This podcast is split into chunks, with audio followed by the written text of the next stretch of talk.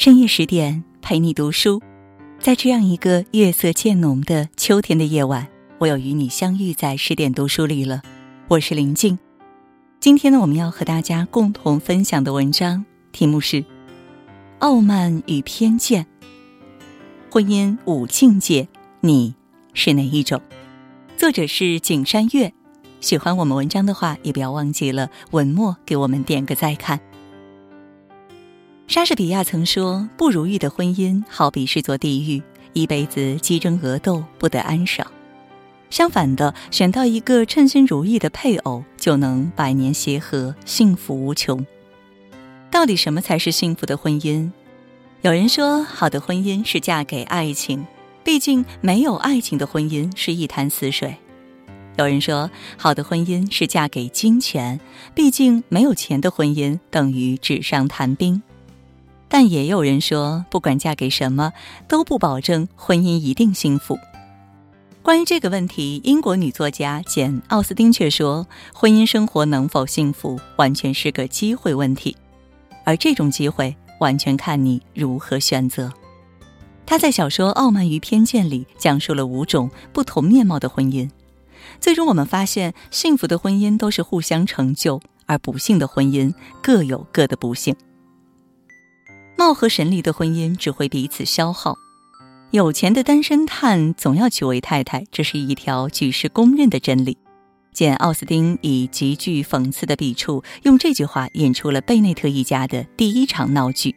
贝内特太太听说有个英格兰北部的阔少租下了不远处的斯菲尔德庄园，并在近期举办一场豪华舞会，她兴高采烈地建议丈夫贝内特先生前去拜访。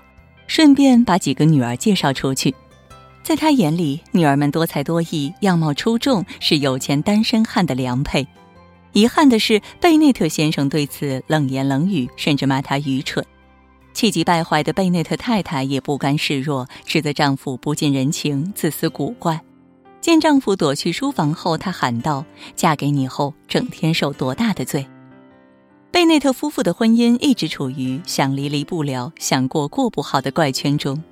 二十三年前，贝内特先生因为对太太一见钟情而仓促结婚，之后柴米油盐的生活退却了初见时的狂热，他们才发现对方并不是理想中的伴侣。丈夫觉得妻子出身低贱、头脑简单、粗陋不堪，而妻子觉得丈夫喜怒无常、言语刻薄、缺乏温情。久而久之，他们貌合神离，彼此消耗。一个在失望中丧失生活热情，一个在不安中变得焦虑狂躁。其实，不少人像贝内特夫妻这样，恋爱时百看不厌，结婚后失望透顶。究其原因，是因为恋爱时头脑发热，走进婚姻的步伐过于草率。如果在结婚前能够理性的给爱情降降温，加深彼此的了解。而结婚后又能包容对方的缺点，或许就不会像贝内特夫妻这样。圣经里说：“婚姻若非天堂，即是地狱。”貌合神离的婚姻是人生巨大的消耗。只谈钱的婚姻是一场交易。其实贝内特太太不知道的是，丈夫早就拜访过那位名叫宾利的阔少，并接到了舞会的邀请。就在女孩们结交阔少之时，家里迎来了一位不速之客——表哥柯林斯。因为贝内特先生没有儿子，按照当时限制继承权的规定，柯林斯是贝内特先生的合法继承人。志得意满的柯林斯向贝内特家的二女儿伊丽莎白求婚，却惨遭拒绝。但柯林斯毫不气馁，转而向伊丽莎白的闺蜜夏洛特求婚。夏洛特的家境并不富裕，她断定嫁给有钱人是自己最好的出路，因此她立即答应了柯林斯的求婚。虽然夸夸其谈的柯林斯既愚笨又虚伪，但夏洛特一家对这门婚事还是感到沾沾自喜。他们的婚姻就像《奇葩说》中经济学家薛兆丰的这段话：结婚就是两个人办企业、签合同，每个人都要提供相应的资源和价值。身体价值、美貌价值、经济能力、家庭关系，在这段婚姻里，柯林斯能够提供金钱价值，而夏洛特可以提供劳动价值。虽然生活富足，但缺少爱情的婚姻，夫妻之间怎么看都像是商业合伙人。对柯林斯而言，妻子总是言听计从；而对夏洛特，丈夫就像自己的老板。简·奥斯汀说：“只考虑金钱的婚姻是荒谬的，没有爱情的滋长，漫长的婚姻生活少了心动的感觉，幸福感自然会大打折扣。更何况，这类婚姻缺少感情纽带的维系，一旦一方价值丧失，婚姻便岌岌可危。为钱而结合的婚姻，更像是一种交易。嫁给爱情的婚姻是一场赌博。”柯林斯的出场像一首插曲，丝毫没有阻碍贝内特小姐们的交际。舞会结束后，大女儿简、二女儿伊丽莎白同时踏入情场。不同的是，简和宾利进展顺利，而伊丽莎白的富家子弟达西就显得火药味十足。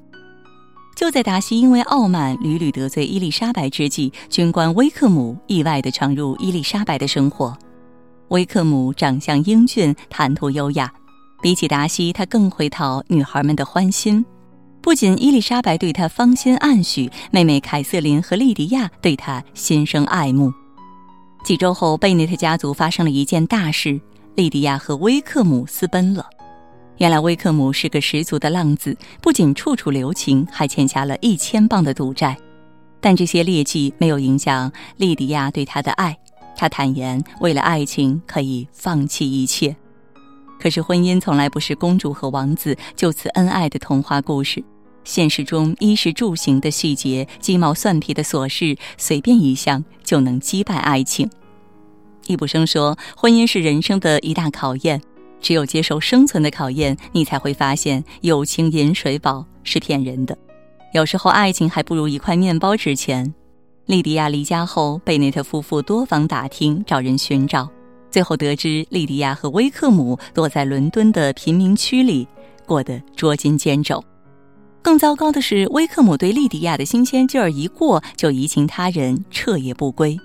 还好，贝内特家族在达西的帮助下拉了这对小夫妻一把，帮他们还了债，找了工作，才不至于莉迪亚走上绝境。可是不久后，他们还是到处借钱，在众人的鄙夷中苟活。嫁给爱情的婚姻。像一场赌博，赌赢了一生幸福，赌输了一生惨淡。三观一致的婚姻是一场浪漫旅行。贝内特太太看着不争气的莉迪亚，只能安慰自己说：“还好有简陪在身边。”作为家里的大女儿，简从小被寄予厚望，得到了最好的培养。她也十分争气，成为朗伯恩村最出色的淑女。才貌双全的简曾经是宾利少爷舞会上最耀眼的女宾，而她自己和宾利的缘分也是源于那场舞会，他们非常般配。宾利家世显赫，风度翩翩；简温柔善良，举止优雅。但是宾利的家人看不起贝内特太太和他的穷酸亲戚，宾利一度被家人带离朗伯恩村。分别后的日子，无论宾利还是简，都旧情难舍。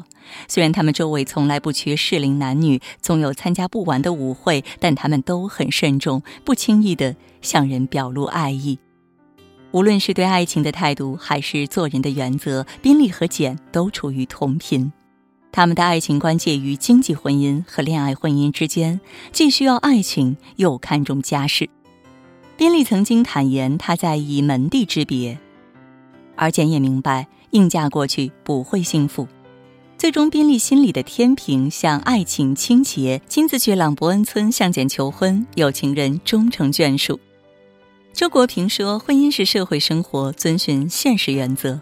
一个很现实的原则，就是两个人只有三观一致、步调同频，才能携手并肩继续前行。”宾利和简都会考虑金钱和地位，同时他们也都愿意为爱付出真心。他们的婚姻就像一场浪漫旅行，沿途有美景，也有沟壑，但只要步伐一致，就能并肩走过生活里的风雨。彼此成就的婚姻是一场幸福嘉年华。说起傲慢与偏见，不得不说小说里最经典的人物，代表傲慢的达西和代表偏见的伊丽莎白。自从在舞会出狱后，两人就成了一对欢喜冤家。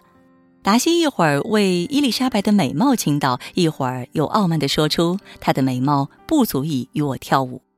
伊丽莎白一会儿认定这辈子都不可能嫁给达西，一会儿又为达西的高贵人品感动不已。他们的性格都太过锋芒。达西的傲慢自然不必说，另外他生性耿直，痛恨虚伪，从不说恭维人的话，更不可能讨好谁。他早就深深地爱上了伊丽莎白。可表白的时候还要数落一下贝内特太太的粗鲁和几个妹妹的放肆。与此同时，伊丽莎白对达西的偏见越来越深。他们因为性格里的偏执，错过了很多美好，给彼此留下了太多误会。为了挽回这份感情，达西先做出改变。他改变态度，学会了谦和。他不再怕麻烦，主动帮助贝内特先生求助莉迪亚。他的内心变得温暖。鼓励宾利追求真爱，促成了宾利和简的婚事，而达西的付出也悄悄改变了伊丽莎白。她不再那么固执，能够听进去别人的意见，学会了更加客观地看待事情。最终，达西和伊丽莎白解开心结，并顺利结婚。作家武志红曾说：“真正健康的爱是努力去做，给自己爱，然后把内心丰盈的滋养分享给对方。”最美好的婚姻是充满爱的滋养，让爱人们彼此成就，变得更好。《傲慢与偏见》里讲述的婚恋故事虽源于19世纪的英国，但对现实生活仍有启发意义。好的婚姻建立在理解与包容的基础之上，它既需要金钱的保驾护航，又需要感情的呵护滋养。而最美好的婚姻，除了让人感到幸福外，还能激励我们成为更好的人。曾经有人在网上问，为什么大多数人的婚姻都不幸福？其中一个高赞回答说：“因为拥有幸福的婚姻是一种能力，可有许多人却把结婚当成了通往幸福的途径。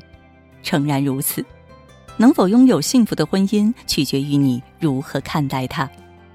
生活中婚姻的样子多种多样，愿你看准幸福婚姻的样子，勇敢地做出选择，收获美好与幸福。”好了，今天的文章和大家就分享到这儿了。更多美文也欢迎你继续关注十点读书，期待你把我们推荐给你的朋友和家人，一起在阅读里成为更好的自己。也祝各位每晚好梦，晚安。